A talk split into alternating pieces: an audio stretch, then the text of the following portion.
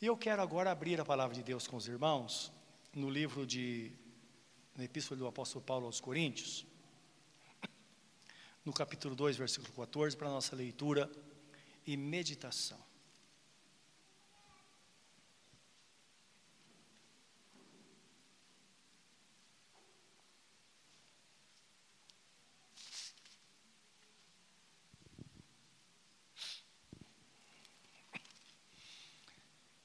Vamos orar antes disso. Meu Deus, nós damos graças a Ti por Tua infinita bondade sobre nós. E que a Tua grande graça inunde os nossos corações através da Tua santa palavra, porque de fato é por ela que nós somos abençoados. Está escrito que o Senhor deu a palavra e os campos floresceram e a terra produziu o seu fruto. Outra hora diz que o Senhor deu a palavra e os curou e os sarou. Que assim seja conosco hoje, Senhor. Que a tua palavra não venha simplesmente para trazer conhecimento, mas para trazer estrutura à nossa vida, para valorizarmos as coisas excelentes do teu reino e vivermos, ó Deus, para ti, vitoriosos, fortalecidos, fortalecidos na tua graça. Que saímos daqui abençoados, com o coração alegre simplesmente pelo fato do Senhor estar conosco e com tuas mãos estendidas para nos abençoar, porque nós somos alvo do teu amor. Que assim seja nesta noite, Senhor, em nome de Jesus, ao explanarmos a tua palavra. Amém, Senhor. Amém. Meus irmãos, diz assim a palavra, segundo a Epístola de Paulo aos Coríntios, capítulo 2, versículo 14. E a graça, ou melhor, e graças a Deus, que sempre nos faz triunfar em Cristo, e por meio de nós manifesta em todo lugar o cheiro do seu conhecimento. Porque para Deus somos o bom cheiro de Cristo, ou o bom perfume de Cristo, nos que se salvam e nos que se perdem. Para estes, certamente cheiro de morte para a morte, mas para aqueles cheiro de vida para a vida. E para essas coisas, quem é idôneo? Porque nós não somos como muitos falsificadores da palavra de Deus. Antes falamos de Cristo com sinceridade, como de Deus na presença de Deus. Amém. Louvado seja o nome do Senhor. Aqui temos uma palavra do apóstolo São Paulo aos Coríntios, lembrando que a carta ou as cartas, epístolas aos Coríntios são respostas a cartas recebidas da igreja que estava na cidade de Corinto. Então existiam alguns problemas, conforme nós sabemos. A primeira carta foi escrita, houve uma reparação, e aí a segunda carta foi para é, completar, ah, ou melhor, para, para administrar ou dar direção, não é? Acerca de algumas coisas que precisavam ainda ser acertadas.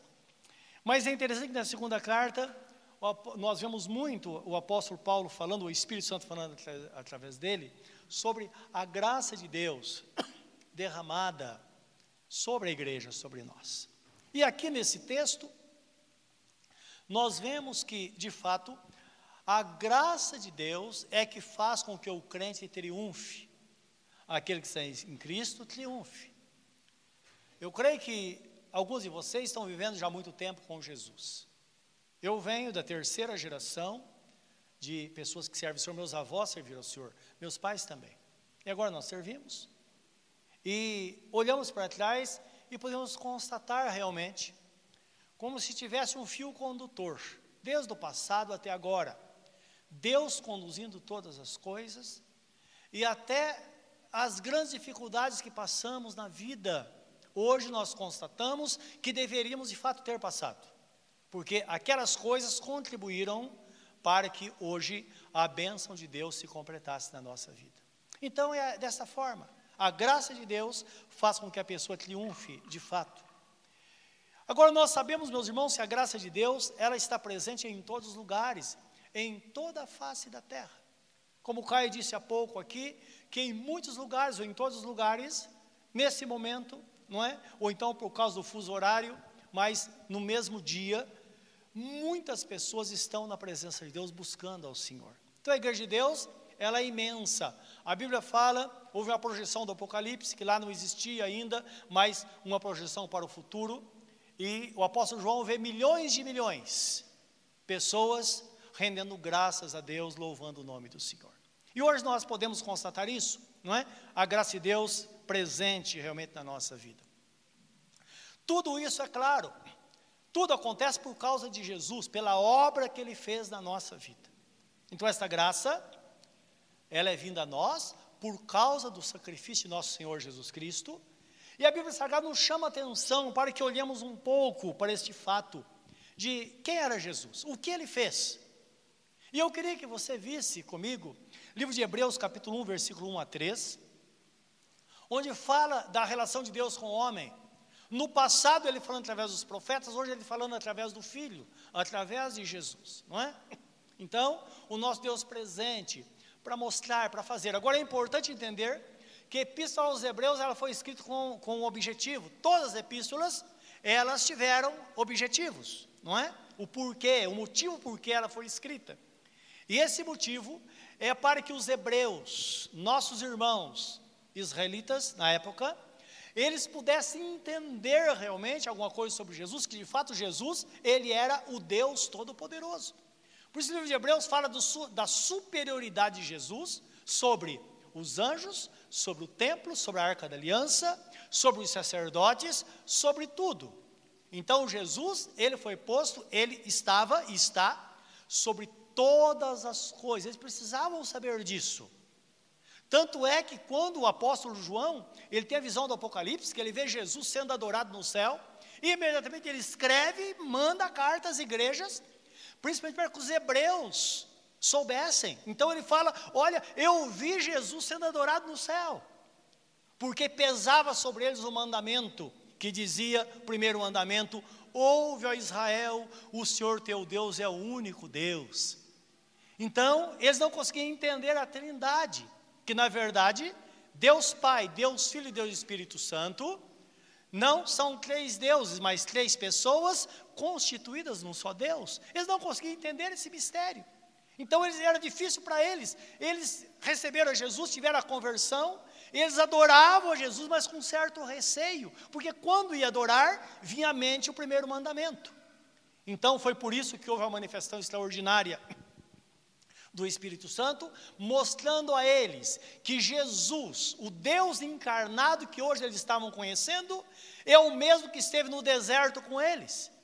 Então, o Paulo escreve aos Coríntios, dizendo, no capítulo 10, versículo 4, que enquanto o povo de Israel estava no deserto, Deus dava, é, dava água tirada de uma pedra. Ele dizia a pedra era Cristo, era Jesus. Então, o anjo do Senhor estava presente com eles no deserto, e em todos os lugares. E quando a Bíblia fala anjo do Senhor, não está falando de um anjo, está falando da pessoa bendita de nosso Senhor Jesus Cristo que se manifestava no anjo. Lembra? Ele não era ainda o Deus encarnado, ele não tinha recebido o corpo humano. Então ele se manifestava de muitas formas. Ele se manifestou certa vez através de um homem chamado Melquisedeque o rei de Salém. Então a Bíblia fala, ele não tinha, não, ninguém sabe de onde veio, nem, como ele existiu, não tinha pai nem mãe, não tinha genealogia, no entanto ele existiu. E era chamado rei de paz, rei de justiça, o rei de Salém. E quando a palavra fala do sacerdote Jesus, na epístola aos Hebreus, ele diz assim: que Jesus, ele era semelhante, da mesma linhagem do rei de Salém, de Melquisedeque. Ele veio segundo a ordem de Melquisedeque, como sacerdote rei, assim como Jesus, ele foi o sumo sacerdote e veio para reinar sobre nós. Coisa que nunca existiu. Porque no Velho Testamento, os reis vinham da, da tribo de Judá e os sacerdotes da tribo de Levi.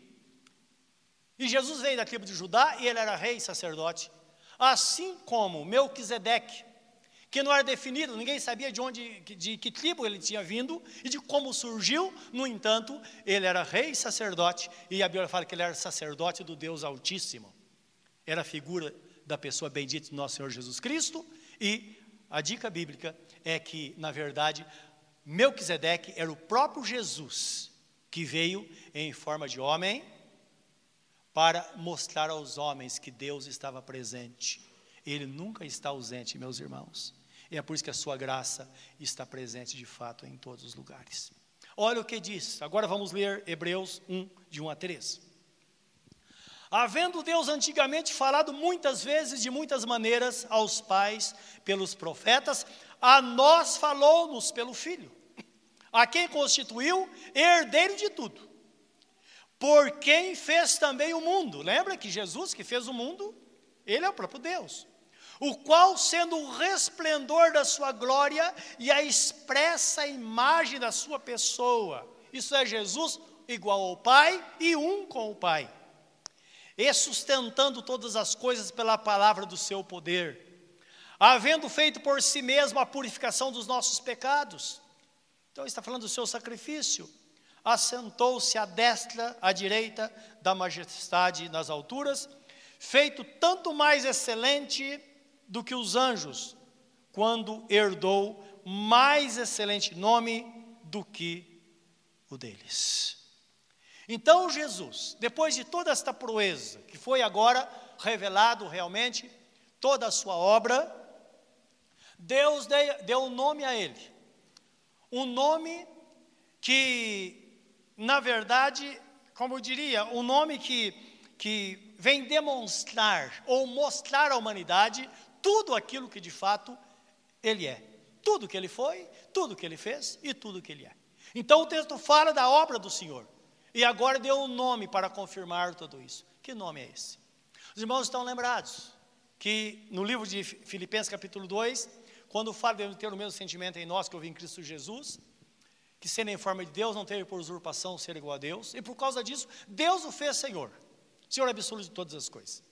Então, esse texto é para mostrar para nós que, quando nós nos humilhamos debaixo da potente mão de Deus, no tempo certo, no tempo de Deus, Ele vai nos exaltar. Então, para o crente, pode haver tempos de humilhação, mas certamente virão tempos, ou virá um tempo de exaltação. É isso que o apóstolo Paulo quer mostrar que temos esse mesmo sentimento em nós. Mas o que me chama a atenção, que eu quero eh, agora chamar a atenção dos irmãos também, é sobre o sermão que o apóstolo Pedro pregou após o Pentecostes. Então, Atos capítulo 2, 36 e 37, o apóstolo estava falando com os judeus.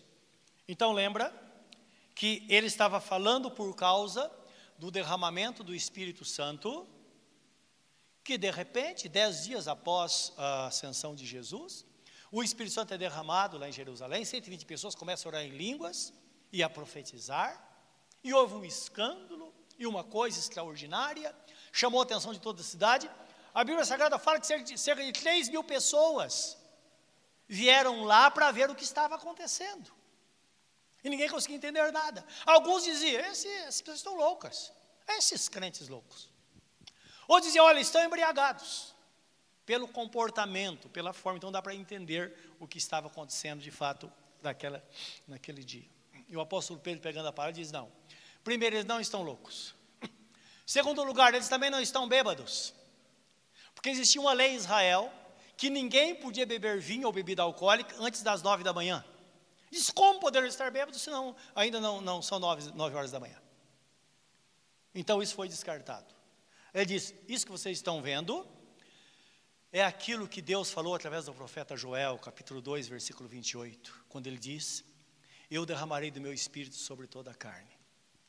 Vossos filhos e vossas filhas profetizarão, vossos velhos é, sonharão, e vossos jovens terão visões, e até sobre os servos e as servas derramarei do meu espírito naquele dia. E profetizarão. Então, Pedro está dizendo: ó, isso que está acontecendo. É Deus cumprindo a sua palavra. Então, esse evento marcou a vinda definitiva do Espírito Santo para habitar com a igreja. É uma amostra da habitação de Jesus ou do Espírito Santo quando a pessoa se entrega a Jesus, mas também o revestimento de poder que Deus dá para que facilitar a nossa vida. Nós bem sabemos que o revestimento de poder, os dons espirituais, eles são dados para facilitar a vida do crente. Aquilo que ele não poderia fazer sozinho, então, no impulso do Espírito Santo, ele acaba conseguindo fazer. Ah, ele fala todas as coisas extraordinárias, todo mundo ficou ali boquiaberto, mas de repente, para encerrar, ele chama a atenção deles. E veja o que diz no versículo 35. Então, versículo 36, ele, versículo 36, ele fala assim: Saiba com certeza, ó casa de Israel, que a Jesus, a quem vós crucificaste, não é isso? Vós crucificastes, Deus o fez Senhor e Cristo. Por que vós? Porque eles consentiram. Quando Pilatos diz: Olha, quem você quer? Vocês querem que eu solte Barrabás? Ou Jesus diz: Solta Barrabás. E Jesus, crucifica, crucificam. E Pilatos diz: Mas eu não quero trazer sobre ele meu sangue. Ele disse: Não, que caia sobre nós e nossos filhos.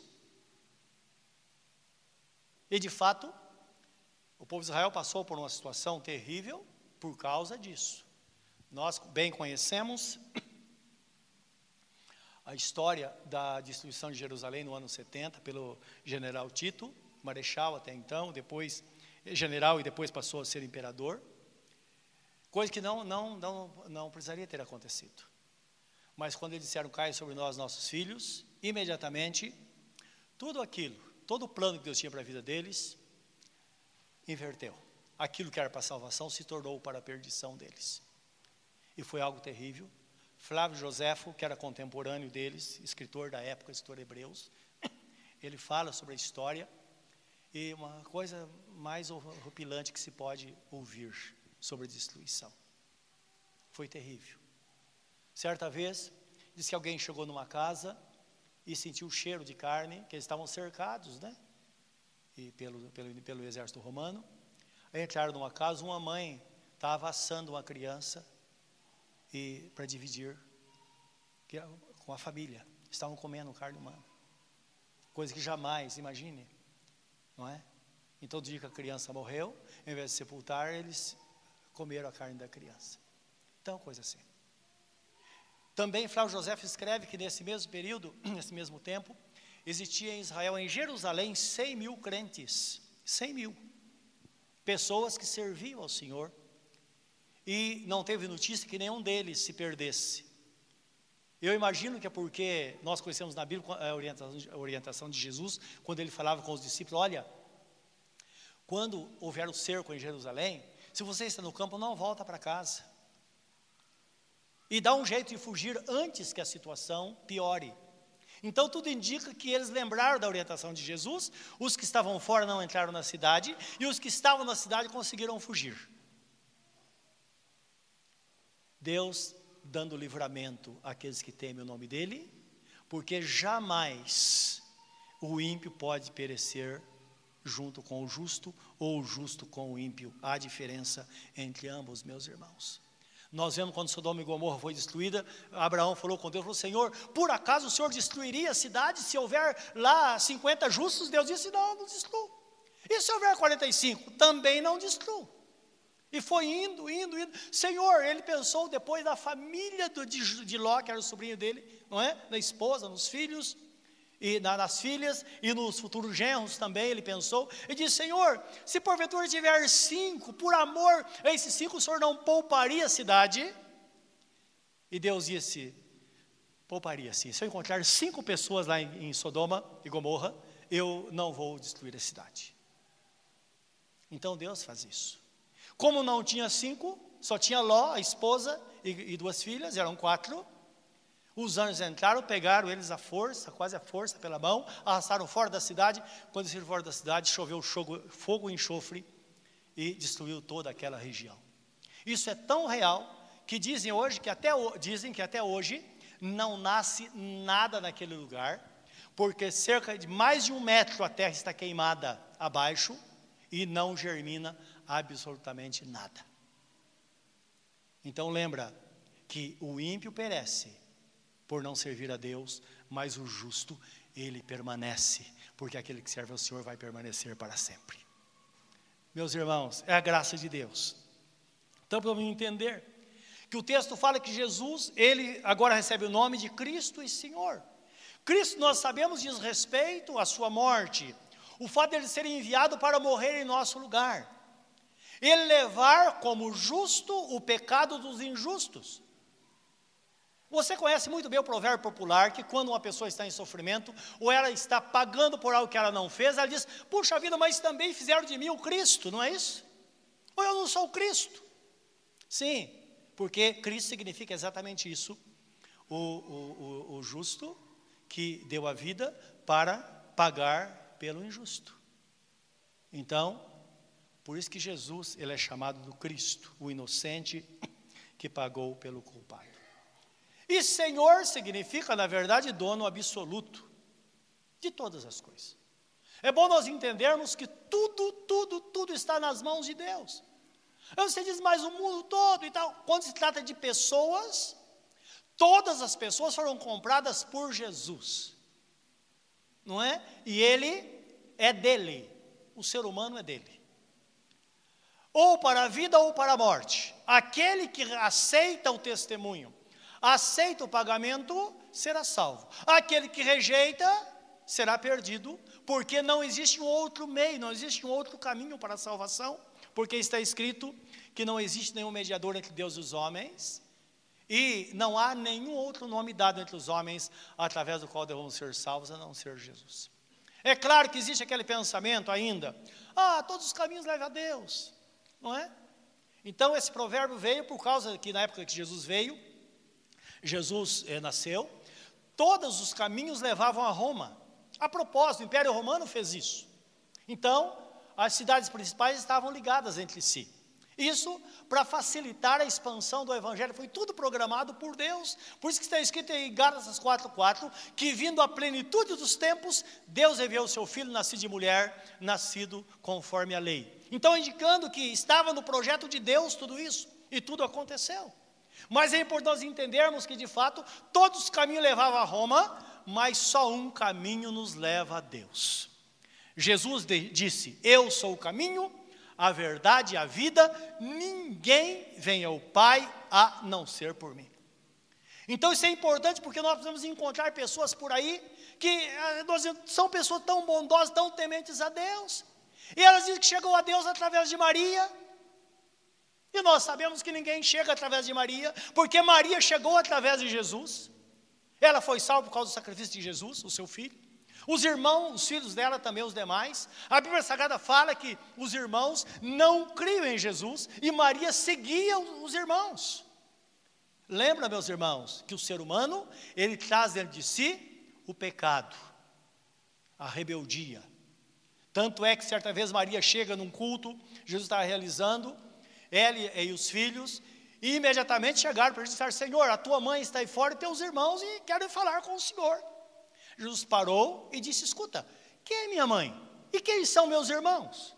E estendendo as mãos, a mão em direção àquelas pessoas que ouviam, ele disse: Aqui está minha mãe e meus irmãos, porque mãe e irmãos são todos aqueles que ouvem a minha palavra e colocam em prática. Jesus é assim, meus irmãos.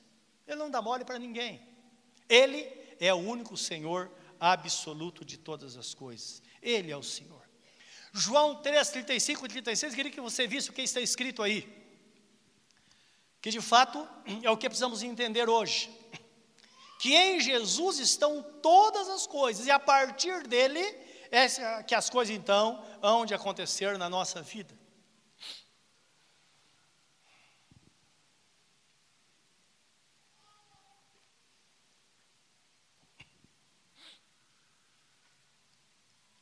O pai ama o filho. E todas as coisas entregou nas mãos de quem? Estão vendo comigo? Nas suas mãos, nas mãos dele, não é? É isso que está escrito aí? João 3, 35.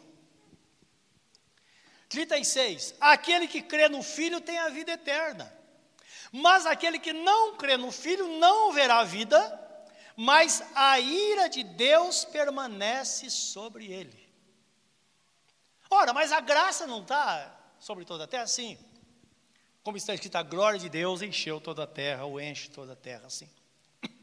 Mas nós sabemos que, como nós lemos lá, para a salvação e para a condenação, aquele que aceita tem a vida, aquele que recebe tem a vida, aquele que não recebe permanece no pecado.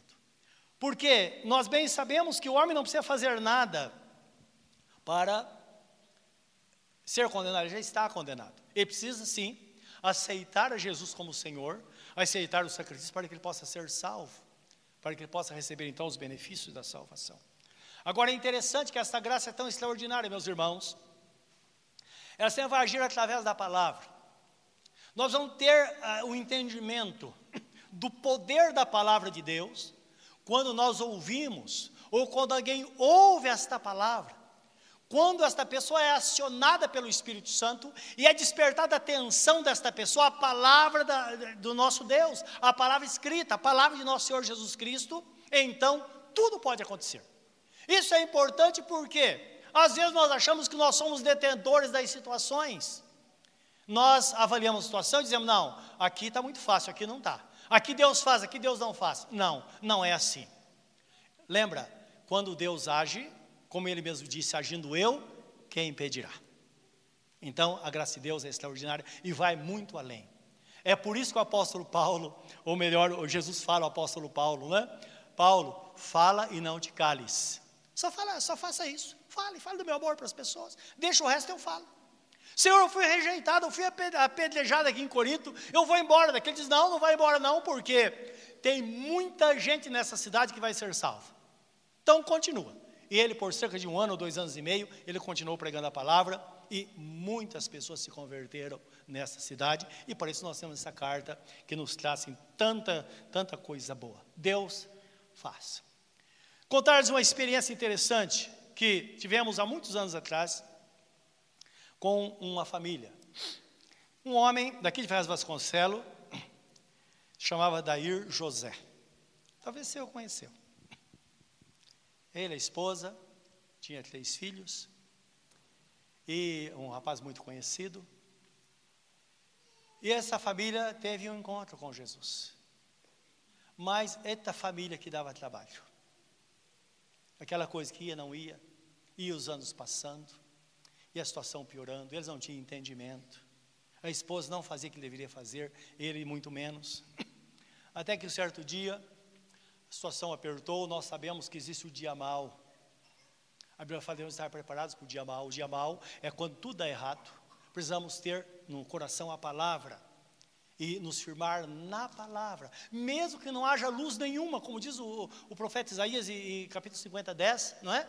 Quando vocês estiverem em trevas, em densas trevas, onde não haja luz nenhuma, mantenha-se firme com o Senhor, seu Deus. Porque nós sabemos que Deus não desampara, Ele diz: Eu nunca te deixarei e jamais te abandonarei. E ele, naquele ah, momento de fúria, ele colocou as crianças dentro do carro, deixou a esposa em casa e falou: Vou embora daqui. Ele conheceu uma pessoa, porque o diabo ele não faz as coisas, tem que fazer as coisas do jeito dele. Conheceu uma pessoa da cidade de Curitiba, falou: Vou para lá. Ligou para essa mulher, disse: Pode vir para cá que eu cuido de você e cuido dos seus filhos. Porque sabe aquela coisa, né? Mulher estranha. E fez isso. No caminho, mal ele sabia o que ia acontecer, uma carreta passou em cima do carro dele, aqui na Serra do Cafezal, indo para Curitiba, virou um caos. Irmãos, eu me lembro que fosse hoje, eu vi o carro, era um Chevette novo que ele havia comprado. Passou literalmente em cima. As crianças não sofreram nenhum arranhão, nada. Mas ele se acabou. Quando soubemos da notícia, falei, puxa vida. Aí eu fui visitá-lo, eu estava em Heliópolis, um momento assim, muito triste. Quando chego lá, que entra no hospital, sabe que você está meio contrariado na situação. Eu lembro dessa história porque a única vez na vida que eu tinha certeza que nada ia acontecer, porque eu não tinha, não digo que tinha fé suficiente, eu não tinha nenhuma fé. Pela situação, por tudo que estava acontecendo, Sinceramente, irmãos, nunca fiz isso na minha vida, mas aquela visita eu fiz por obrigação. Só fiz porque era pastor da igreja e precisava ir. Nunca aconteceu isso. E eu entrei no hospital, e aí teve já um impasse para entrar, porque fora da hora de visita, era no hospital Heliópolis, e até que me deram um. A pessoa, a pessoa diz: Olha, você não pode ficar mais que cinco minutos. Eu entendo, eu sei que tem muito trabalho das, dos profissionais lá, e é complicado a visita assim fora de hora. Eu disse: Olha, cinco minutos. Desci o elevador, entrei na, no quarto. eu vi uma cena que eu não gostaria de ter visto. Ele estava é, sentado na cama, com uma, uma, eu não sei como que chama, me foge da memória, alguma coisa assim, uma estrutura, tinha um cabo de aço que pegava um pino de cada lado da cabeça, ele estava pendurado. Os irmãos entendem? Encostado na cama, sentado, e aquilo forçando para cima, por quê? Moeram duas vértebras aqui nessa altura do pescoço no acidente.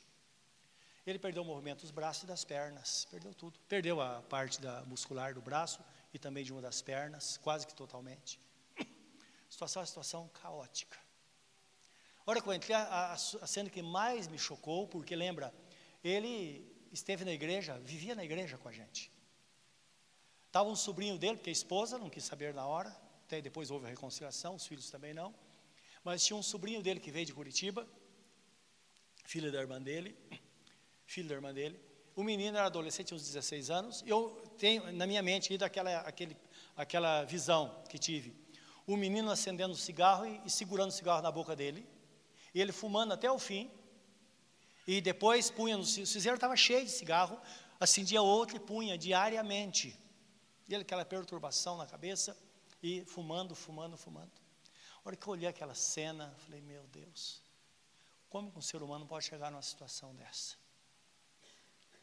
Aí eu olhei, tinha uma Bíblia, alguém passou lá, deixou uma Bíblia, me lembro que uma Bíblia preta de zíper, estava numa mesinha do lado, na mesma mesa estava o cinzeiro. E olhei aquela situação, cumprimentei ele. Eu percebi que eu fiquei desapontado, ele também ficou, não é, com aquela situação. Eu falei, Daíra, eu vim orar por você, só isso. Irmãos, aquela visita durou dois minutos, não mais que isso. Fiz oração, ungi, falei, Senhor, tenha misericórdia dele, ungi. Isso aí. Voltei arrasado para casa. Isso era uma terça-feira. Na sexta-feira, eu morava aqui em Ferraz, na Dom Pedro, eu vinha no correio. Estava voltando quando eu estou. Veja só, terça-feira estava no hospital. Falei, próxima terça-feira vem te visitar de novo. Na sexta-feira, eu estou para atravessar a rua, vejo passar um carro não me foge, não, não, eu tenho na minha mente gravado, um Corcel 2 amarelo. E quem estava dirigindo? O infeliz, o próprio. Dirigindo, passou por mim assim. Eu falei, eu não acredito. Aí fui até a casa dele. O que aconteceu daí? E ele contou a história. Ele falou: Jesus mudou a minha vida. Mas como? Ele falou: quando o senhor saiu, e falou do, do, constrangimento dele, tudo que aconteceu, eu também, não é? Ele viu minha má vontade também, é claro. Ele, ele falou para o sobrinho, falou, pega essa Bíblia e abre em algum lugar para mim. O sobrinho abriu e virou para os olhos dele, e ele disse, os meus olhos bateram, foi, eles foram levados para esse texto que acabamos de ler, quem tem o filho tem a vida, mas quem não tem o filho não tem a vida, mas sobre ele permanece a ira de Deus. Ele disse, quando leu esta palavra, falou, eu não consigo explicar, mas algo aconteceu dentro de mim, comecei a chorar, minha vida foi transformada, e no mesmo dia eu percebi que estava curado, os momentos voltaram, eu estava curado, mesmo dia ele foi curado. Uma coisa, nunca vi nada igual, uma coisa assim, extraordinária. Porque quando ele leu essa palavra, imediatamente ele viu que ele estava debaixo de uma condenação terrível. Mas nós sabemos que esta condenação, quando é vista por nós, há tempo. Há tempo porque vai chegar um dia em que a pessoa vai lembrar de tudo, vai saber da verdade, mas não vai poder tomar decisão, como disse Jesus, porque o Senhor fechou a porta. Aí não adianta bater. Isso acontece através da nossa morte, ou então, depois que Jesus voltar, aí acabou. Mas enquanto a pessoa está em vida, ela pode ter uma mudança, tudo dependendo da, da, da sua decisão. E este rapaz teve a vida transformada, sua família foi restaurada, uma benção muito grande, não é? E depois mudaram daqui de Ferraz. Eu soube que ele partiu, está com o Senhor, mas partiu salvo, o que importa. Mas Deus é Deus e transforma a vida das pessoas. Com isso eu aprendi muito. Que se você ou se nós estivermos em algum lugar, tem uma pessoa necessitada, não importa o seu humor, não importa o que está sentindo, talvez você não esteja sentindo amor por alguém, talvez esteja sentindo raiva pela situação, mas fala do amor de Jesus, fala da palavra, porque pode ser a oportunidade para Deus transformar a vida desta pessoa. Ele é Deus, Ele é o Senhor. É a graça, é a misericórdia. Por isso que fala que a graça dele está em todo lugar. Está presente. Eu quero ler com vocês, voltar no texto principal que lemos, 2 Coríntios 2, 15 a 17. Olha o que diz aí. Porque para Deus somos o bom cheiro, o bom perfume de Cristo nos que se salvam e nos que se perdem. Então não importa o que esteja acontecendo, nós somos o que somos, porque a graça de Deus está ali. Para este, certamente cheiro de morte para a morte, mas para aquele cheiro de vida para a vida. E olha o segredo no versículo 17: não falsificar a palavra de Deus. O segredo da transformação, quando você falar, fale da palavra de Deus. A palavra nos fala, o apóstolo São Pedro, se não me falha a memória, ou mesmo Paulo aos Romanos, acho que é o Pedro, que ele fala assim: quando você falar, fale segundo os oráculos de Deus. Fala que está escrito. Não fica fazendo vista grossa passando a mão dizendo, ah, olha, eu sei, você, você não vale nada mesmo, mas Deus é contigo. Não é. Você precisa se converter. Aí sim. Porque se falar que está escrito, há uma chance para Deus transformar. Se fazer uma vista grossa, Deus não vai transformar.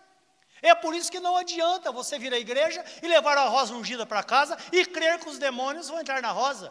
Eu não sei não, esse demônio gosta de rosa. Não é verdade? Ou ele tem medo de sal grosso? Não é verdade? Agora uma coisa é certa, ele estremece diante da palavra do Senhor. Quando Deus fala, ele se cala e ele sabe que já está sentenciado diante do Senhor. Nós não. Nós estamos debaixo da promessa. Satanás está debaixo da sentença da condenação eterna. Tanto é que a Bíblia Sagrada fala que o inferno foi criado para o diabo e seus anjos. E seria terrível, meus irmãos, homens comprados pelo sangue de Jesus serem lançados no inferno simplesmente por não conhecer ou então por rejeitar esta verdade. Não. E quando a palavra ela é lida, quando a palavra é explicada, quando nós entendemos a palavra, que às vezes a palavra é dura, mas ela é poderosa, ela é eficaz, mais poderosa que uma espada de dois cortes, e a Bíblia diz que ela penetra no mais profundo da nossa alma e coloca a nossa, nossa vida patente aos olhos do Senhor. Isto é, a nossa vida está aberta diante de Deus, então Deus vem e transforma. Porque lembrando que quando isso acontece, não depende mais da pessoa, não é? Ou nós não sabemos que quando o Dair, ele, ele leu esta palavra, o Espírito Santo veio sobre ele e ele o convenceu, fe, convenceu de pecado, ele percebeu que era o mais miserável dos pecadores, mas que Deus tinha uma vida nova para ele, e esta vida de fato foi dada a ele, não somente a ele, mas foi dada à própria família, porque agora os seus filhos tiveram o pai de volta, a esposa teve o marido de volta, e Deus fez aquilo que ele gosta de fazer, que ele quer fazer na vida de todo aquele que busca a sua presença. Não é verdade a vida de todo homem, mas aquele que o buscam, não é? Então recebe esta graça, esta bênção na sua vida. O evangelho é para salvação ou para perdição? Para a vida ou para a morte? Então existem somente dois caminhos. Por isso está escrito na Bíblia Sagrada: quem crer e for batizado será salvo, e quem não crer Simples assim. Quem crer e for batizado será salvo, quem não crer será condenado. E depois não adianta espernear. Com toda essa simplicidade, é que a bênção de Deus vem sobre nós, porque está escrito que aquele que entregou o seu filho, que ele não poupou o seu único filho, antes o entregou por nós, será que não nos dará com ele também todas as coisas? Sim, o sacrifício de Jesus foi completo completo para nos salvar e nos manter no caminho. Em João capítulo 3, 17 e 18 diz assim: Porque Deus enviou o seu Filho ao mundo, não para que condenasse o mundo, mas para que o mundo fosse salvo por ele. Quem crê nele não é condenado, mas quem não crê já está condenado, porquanto não crê no nome do unigênito Filho de Deus. Então lembra sempre, não precisa fazer nada para estar condenado, porque o mundo já está condenado. As pessoas que não creem em Jesus já estão condenadas. Agora, a salvação veio gratuitamente. Jesus pagou o preço para que essa pessoa pudesse então a, ter a salvação, conforme o texto que nós lemos, aquele que tem o filho tem a vida. E eu fico imaginando, lá no final, quando uma pessoa ela sofre uma pena muito grande, mas ela não teve outro jeito. Ela disse: não, não tinha como sair dessa, não é? A pessoa tem uma dívida muito grande, ela não tem o que pagar, e ela paga um preço muito alto por causa dessa dívida que ela tem. Agora, dura coisa é quando essa pessoa, depois que ela pagou o preço, ela descobre que a dívida dela foi paga por outro. Ela não deveria ter passado vai acontecer lá no final. Homens cujas dívidas foram pagas, agora estão condenadas. Jesus é claro em dizer: onde é, é, o fogo não se apaga e o verme não morre. Então, sofrimento eterno, dia após dia, eternamente, sendo que Jesus pagou o preço. Não, é, não será terrível isso? Então, é por isso que nós vamos ver Infelizmente, no final, pessoas que rejeitaram a palavra, porque a condenação ela vem também através do Evangelho. O desejo do nosso Deus, meus irmãos, é que todos sejam salvos mediante o conhecimento da verdade, crendo em Jesus. Em outras palavras, é necessário que se converta. O homem só pode ter vida eterna se ele se converter. Jesus fala para Nicodemos, não é? Nicodemos chega e diz, Senhor, eu sei que tu és mestre, vindo de Deus, ninguém pode fazer o que o Senhor faz. E Jesus falou, oh, para um pouco, não adianta vir bajulando. Em verdade eu te digo que aquele que não nascer de novo, não pode ver o reino de Deus. E ele insistiu. Jesus continuou dizendo, eu já te disse, e digo novamente, que aquele que não nascer de novo, não pode entrar no reino de Deus. Então lembra, Podemos ter grandes amigos que servem ao Senhor, podemos ser abençoados. Acontece com famílias. Quantos filhos são abençoados porque a mãe ou o pai é crente? Não é verdade? Está escrito, é promessa. Livro de 1 Coríntios 15, 7 diz assim, ou 7,15, diz assim que o marido crente é santificado pela o marido incrédulo é santificado pela esposa crente e a esposa incrédula é santificada pelo marido crente e os filhos são abençoados pelo casal que serve a Deus. Mas isso não serve para a salvação. Quantas pessoas são abençoadas e confiam nisso simplesmente? E não imaginam que aquela benção está acontecendo como testemunho. A Bíblia Sagrada fala que todos os homens serão indisculpáveis na presença de Deus porque a glória dele se manifesta em todos os lugares, diariamente. E nós sabemos que Deus está presente, que Ele existe e é doador de bênçãos a todos aqueles que o buscam. A palavra nos diz, está escrito, livro do profeta Ezequiel 18, capítulo 32, 31 e 32. Um texto interessante que Deus, ele fala com Ezequiel, o profeta, e a propósito, esta palavra foi escrita para eles e para nós, lembrando, povo de Israel era a igreja do passado. A igreja antes de Jesus era o povo de Israel. O apóstolo Paulo fala: Nós somos a Israel de Deus, indicando que agora é a igreja que impera. Agora, um judeu precisa ser crente para que ele possa ser salvo, porque em nenhum, em, não existe outro caminho para a salvação a não ser que passe por Jesus. Só tinha um grande problema. Sempre ah, os homens tentaram jogar a culpa nos outros. Israel era assim na época. Ah, eu não estou bem, mas também, olha a história, ah, conta a sua vida, não é? Como que é a sua vida familiar e tal. E minha mãe, hum, ela, se não fosse ela, eu seria uma pessoa abençoada. Ah, se fosse meu pai, puxa vida, eu seria diferente. Meu pai abandonou minha casa, eh, nos abandonou quando pequeno. Ora, se a pessoa tem consciência disso, ela já é indesculpável, não é verdade? Porque se temos consciência que algo, algo nos prejudica, já significa que nós podemos ter um caminho para sair daquela situação, para mudar a trajetória da nossa vida e ter uma, uma vida diferente, não é assim? E as pessoas falavam isso. Nossa, como parece com os dias de hoje, não é? Era assim. Sempre está ruim por causa do outro. E inventaram até um provérbio popular, que eles diziam o seguinte: os pais comeram uvas verdes e os filhos nasceram, uh, uh, nasceram com as gengivas embotadas. Então, uh, vamos traduzir, uma, uma, as gengivas inflamadas por causa das uvas verdes. E Deus disse: Eu nunca mais quero ouvir esse provérbio em Israel. Nunca mais. Deus mandou o profeta falar, nunca mais.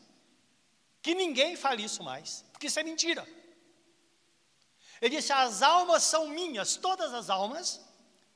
E eu quero que todos saibam que o pai não paga pelo pecado do filho, nem o filho pelo pecado do pai. A alma que pecar, essa morrerá.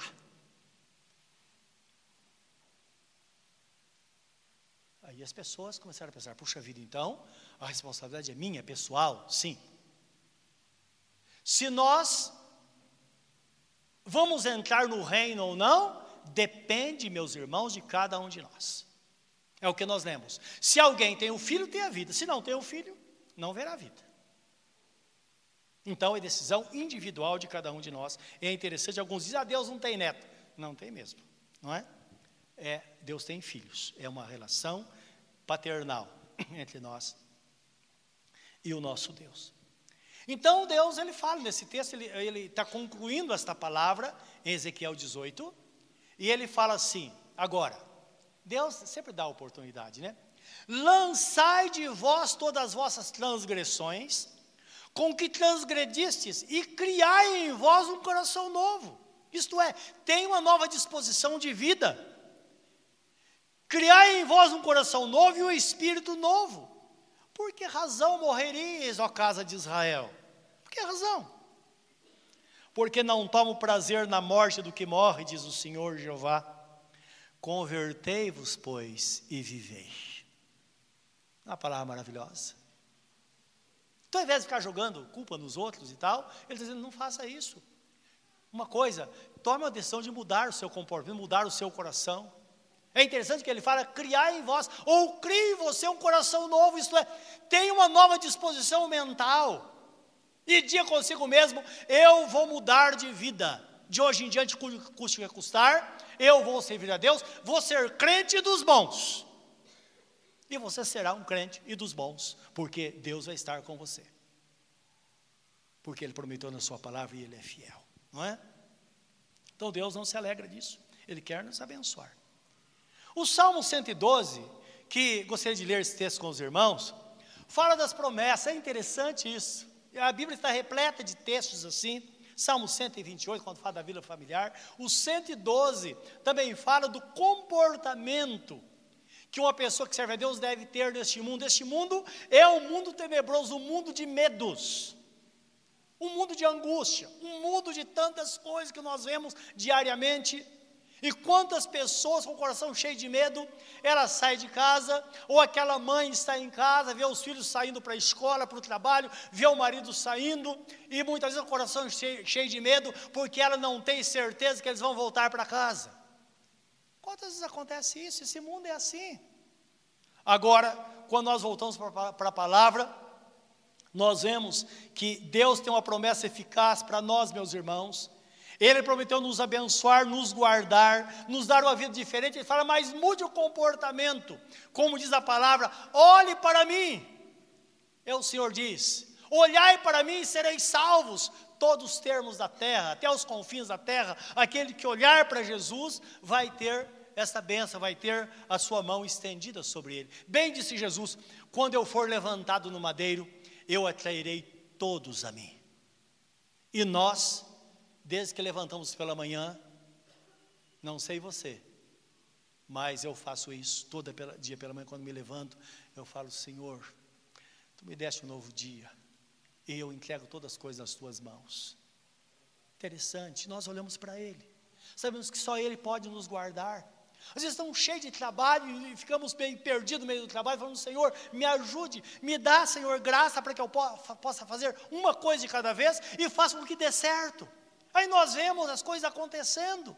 porque o Senhor está presente conosco, meus irmãos, tão presente que diz na Sua palavra, Ele fala através do, do profeta, no livro aos Hebreus, ele diz assim: Eu cantarei louvores ao Pai no meio da congregação, no meio da congregação proclamarei o teu nome, ele está falando com o Pai, e não me envergonharei de chamá-los de meus irmãos.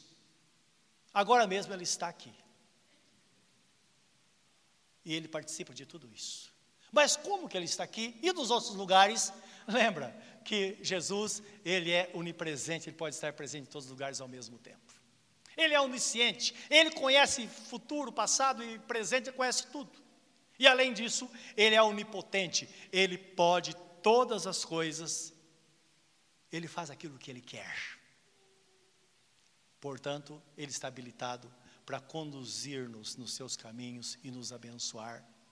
E ele tem pensamentos de paz a nosso respeito, conforme está escrito, livro de Jeremias, parece capítulo é, 11, se não me falha a memória ele diz assim: Eu sei o pensamento que tem acerca de vós, pensamento de paz, e não de mal, para que possais alcançar o fim que desejais. Você quer estar bem, Deus também quer. Deus é um pai amoroso. Qual o pai que não quer que o filho esteja bem? Qual pai? Não é? Qual mãe que não quer que o filho esteja bem? O nosso Deus fala: pode porventura uma mãe esquecer o filho que está amamentando? E em seguida ele diz: ainda que essa mãe se esqueça da criança, eu jamais me esquecerei de ti. Deus mostrando a nós a fidelidade, que podemos de fato confiar nele. E olha o que diz o Salmo 112: Louvai ao Senhor. Bem-aventurado o homem que teme ao Senhor e em quem seus mandamentos têm grande prazer. As suas descendências será poderosa na terra. A geração do justo será abençoada. Está falando de uma família que serve a ser de uma pessoa, claro, primeiro um, depois Deus vai alcançando os demais. Fazenda e riqueza haverá na sua casa, e a sua justiça permanece para sempre. Quando fala fazenda fazenda e riqueza, meus irmãos, não é para aguçar nosso coração para as coisas materiais, não. Mas Deus dizendo: olha, você sempre terá toda a suficiência. Tudo. Deus, eu sempre vou cuidar, vou cuidar de você. Versículo 4: Aos justos nasce luz nas trevas, ele é piedoso, misericordioso e justo. Bem irá o homem que se compadece e empresta, disporá suas coisas com juízo, isto é, a pessoa tem um coração aberto. Versículo 6: Na verdade, nunca será abalado, o justo ficará em memória eterna. Louvado seja Deus. Versículo 7: Não temerá os maus rumores, o seu coração fica firme, está firme, confiando no Senhor. Aí vem a notícia: olha, você sabia que vai acontecer isso ou aquilo? Você sabia que a situação vai piorar ano que vem? Você sabia? Sim, pode acontecer. Mas lembra, o meu coração está firme no Senhor. Eu não tenho medo disso, porque o Senhor vai me cuidar em toda e qualquer situação. Quando pensa nessa palavra, você lembra de uma experiência que nós tivemos muitos anos atrás? Eu e Sandra, nós éramos recém-casados, estava no mercado fazendo compra, hum, encontramos nosso pastor, homem de Deus, muito despojado, falava a verdade, sempre pregou a palavra mesmo, de acordo. E tínhamos um bom relacionamento, temos até hoje, ele é meu pastor até hoje. E aí a pastora Sandra, nós estávamos pegando coisa, colocando no carrinho, e aí ela disse assim, ela usou um termo dele assim, ela falou, pastor, Puxa vida, está pela hora da morte. Era o tempo em que as pessoas marcavam a mercadoria duas vezes ao dia. Alguém se lembra disso? De manhã um preço, à tarde era uma maquininha lá, de manhã à tarde. Ele parou, respirou fundo e disse para nós dois: Irmãos, se porventura toda a terra morrer de fome, nós permaneceremos vivos porque seremos sustentados pelo Senhor. Como ele sustenta as aves, sustenta os animais, ele tem poder para transformar pedra em pão, para nos alimentar, porque ele prometeu nos cuidar. E ele cuida. E eu comprovo isso até hoje. Experimento a graça do Senhor. Nunca nos faltou a provisão de Deus, porque Deus é fiel à Sua palavra. Então, são experiências da vida. Não tem maus rumores, não tem más notícias. Ah, está havendo um corte na empresa? Deixa acontecer. Os melhores vão ficar. Supõe-se que você seja o melhor empregado. Não é verdade? Estudamos isso há pouco tempo, são prioridades. Não é? Agora, se você é um camarada que chega atrasado e sai cedo e não rende no trabalho, é claro, aquele que é injusto sofre injustiça, diz a Bíblia Sagrada. É claro que você vai para a rua. Agora, se você é uma pessoa que faz para o Senhor, que está lá, produz de acordo, é claro que na hora H pode sair todo mundo e você vai ficar lá por causa da fidelidade do Senhor nosso Deus. Ele é fiel à sua palavra. O seu coração bem firmado não temerá, até que ele veja cumprido o seu desejo sobre os seus inimigos.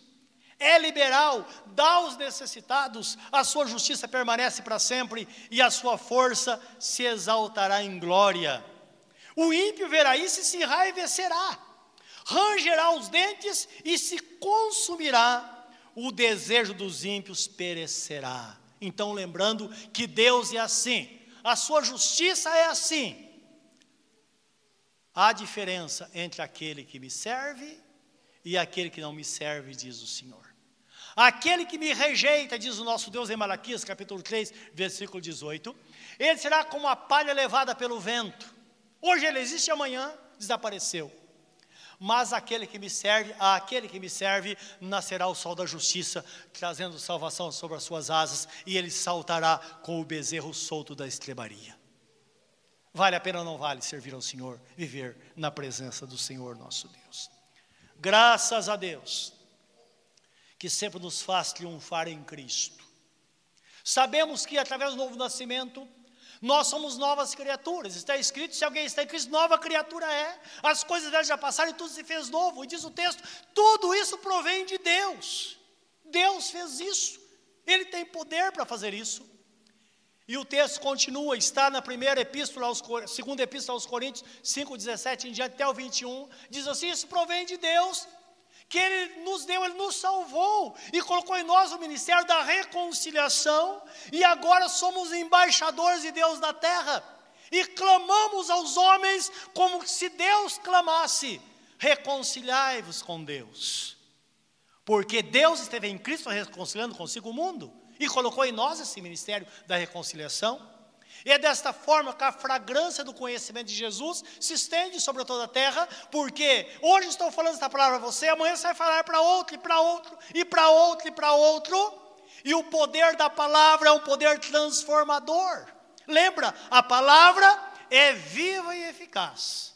A palavra que sai da minha boca não tornará para mim vazia, diz o Senhor, antes cumprirá aquilo que me apraz. Esta palavra tem o endereço certo nesta noite, o seu coração, porque o meu coração já foi endereço para esta palavra quando Deus me deu para que eu falasse hoje com você. Então, o, o propósito de Deus é fazer a transformação interna no seu coração, fazendo com que haja maturidade, haja decisão no coração, em suma, que sejamos melhores para Deus. Que as dificuldades, todas essas coisas passem, como diz o apóstolo São Pedro, tudo vai durar um pouco de tempo só, a dificuldade não vem para ficar, mas o Deus de toda graça, depois de padecer por um pouco, Ele mesmo os há de aperfeiçoar, de confirmar, de fortificar e fortalecer, porque a Ele pertence o domínio para todo sempre. Não tem para ninguém como diz o apóstolo São Paulo escrevendo aos Romanos, aquele a quem nós escolhemos para servir, desse nós somos servos. É interessante, não precisamos nem pensar no diabo. Ele está por aí, nem pensamos nele. Por quê? Nossa relação é com o Senhor. O Senhor Jesus, o Cristo que morreu por mim e que é Senhor absoluto hoje sobre a minha vida. Esse deve ser o nosso pensamento. Porque para com Deus, o bom perfume de Cristo, em todo lugar se espalha a fragrância do seu conhecimento, é o texto que nós lemos. Em todo lugar você encontra pessoas vitoriosas, que servem ao Senhor restauradas pelo Senhor. Jesus é o redentor, aquele que redime, o que traz de volta o que se perdeu. Então a pessoa que entrega a vida para Jesus, de fato ela vai melhorar a sua vida, porque a obra vai se concretizar, ele como redentor.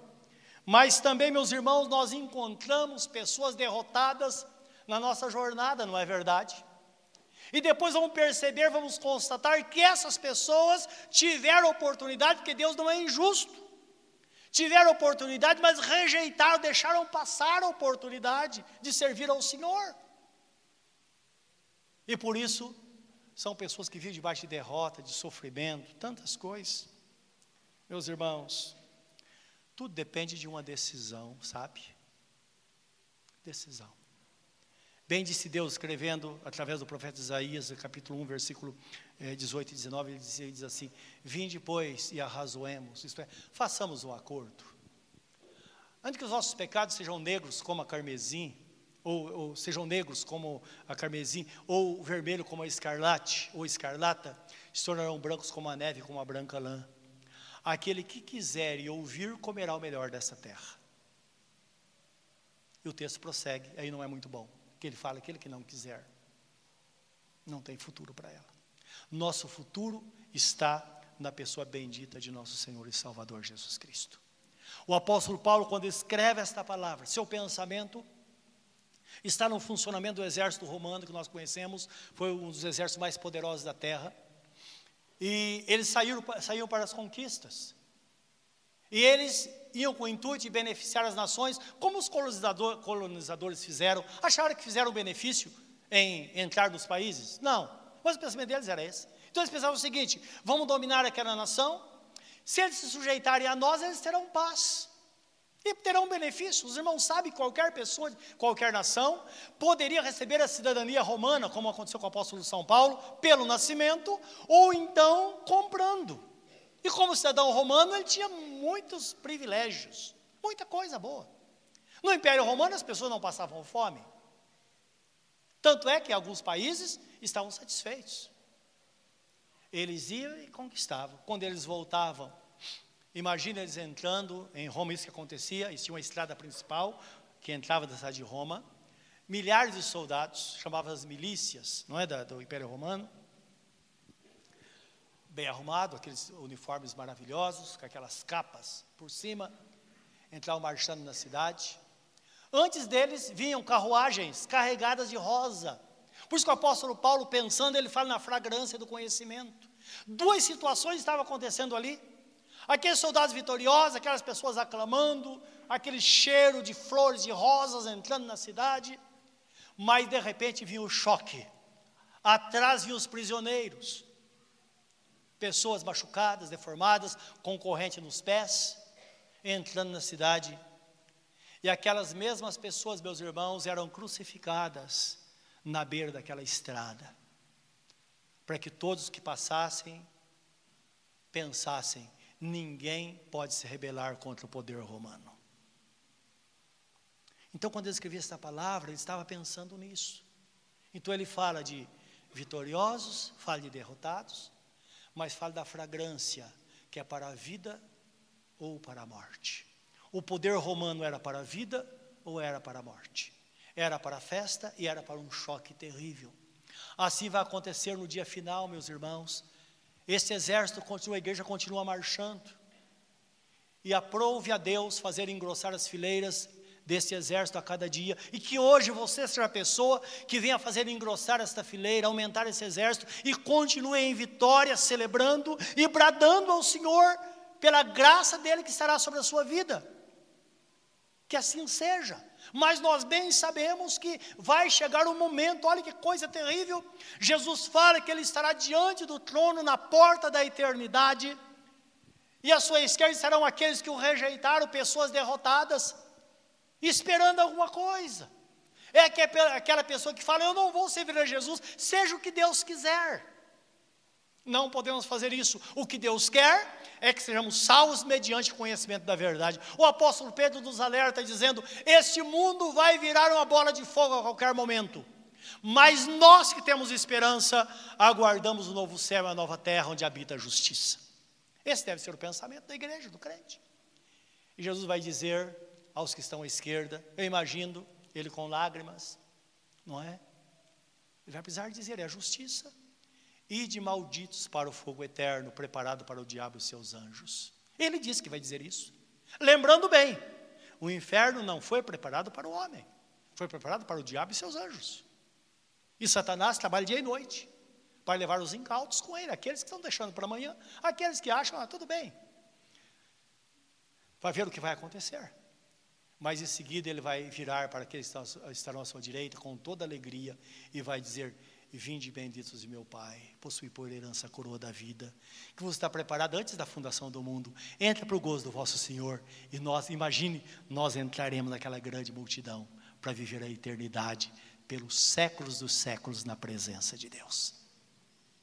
Que isso nos fortaleça e prepare o seu coração nesta noite, talvez para uma decisão a maior que você tenha a tomar na sua vida, que hoje seja tomada na presença do Senhor nosso Deus, o Deus Todo-Poderoso, até porque tudo depende de uma decisão. Curva o seu semblante na presença dele nesta hora, pense nesta palavra. Louvado seja o nome do Senhor. Senhor, esta verdade é uma verdade incontestável. É a tua verdade, é a tua palavra. De fato, o Senhor tem falado tanto conosco, neste presente século, nos preparando para uma vida melhor e para a eternidade.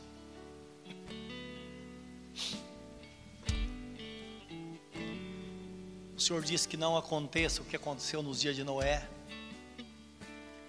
em que as pessoas casavam, davam-se um, davam em casamento, compravam e vendiam. Todos estavam à procura da felicidade, até que veio o dilúvio e consumiu a todos.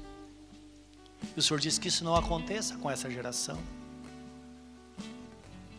E nós não queremos que aconteça mesmo, Senhor.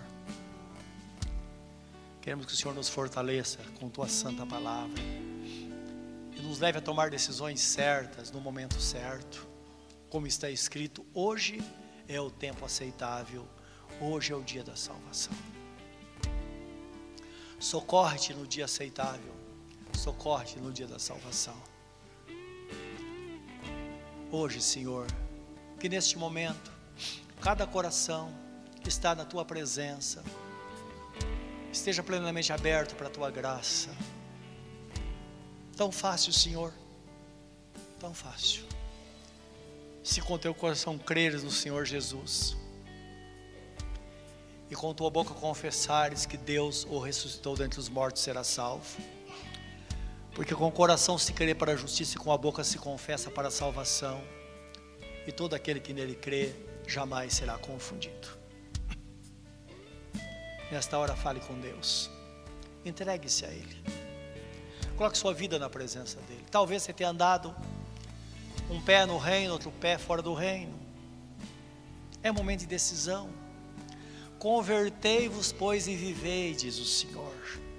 Se converta e viva tenha paz, tenha uma vida segura, viva uma vida sem medo, na presença do Senhor.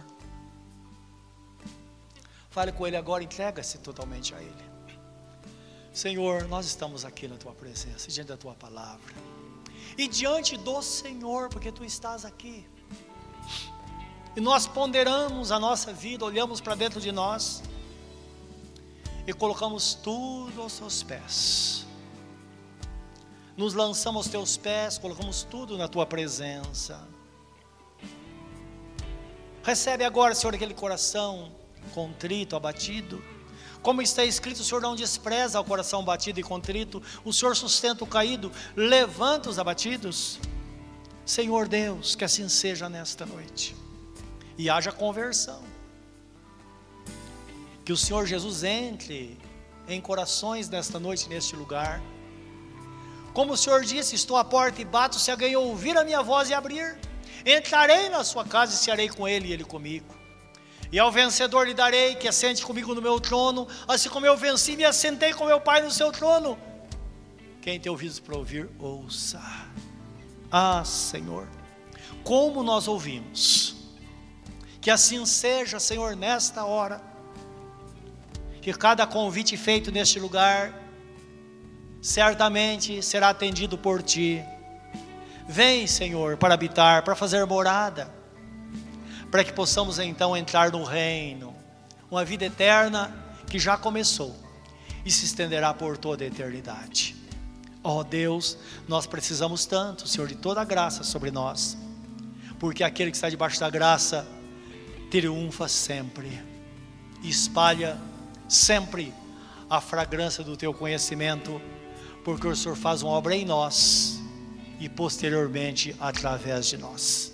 Que assim seja, no nome santo de Jesus. Amém, Senhor. Amém.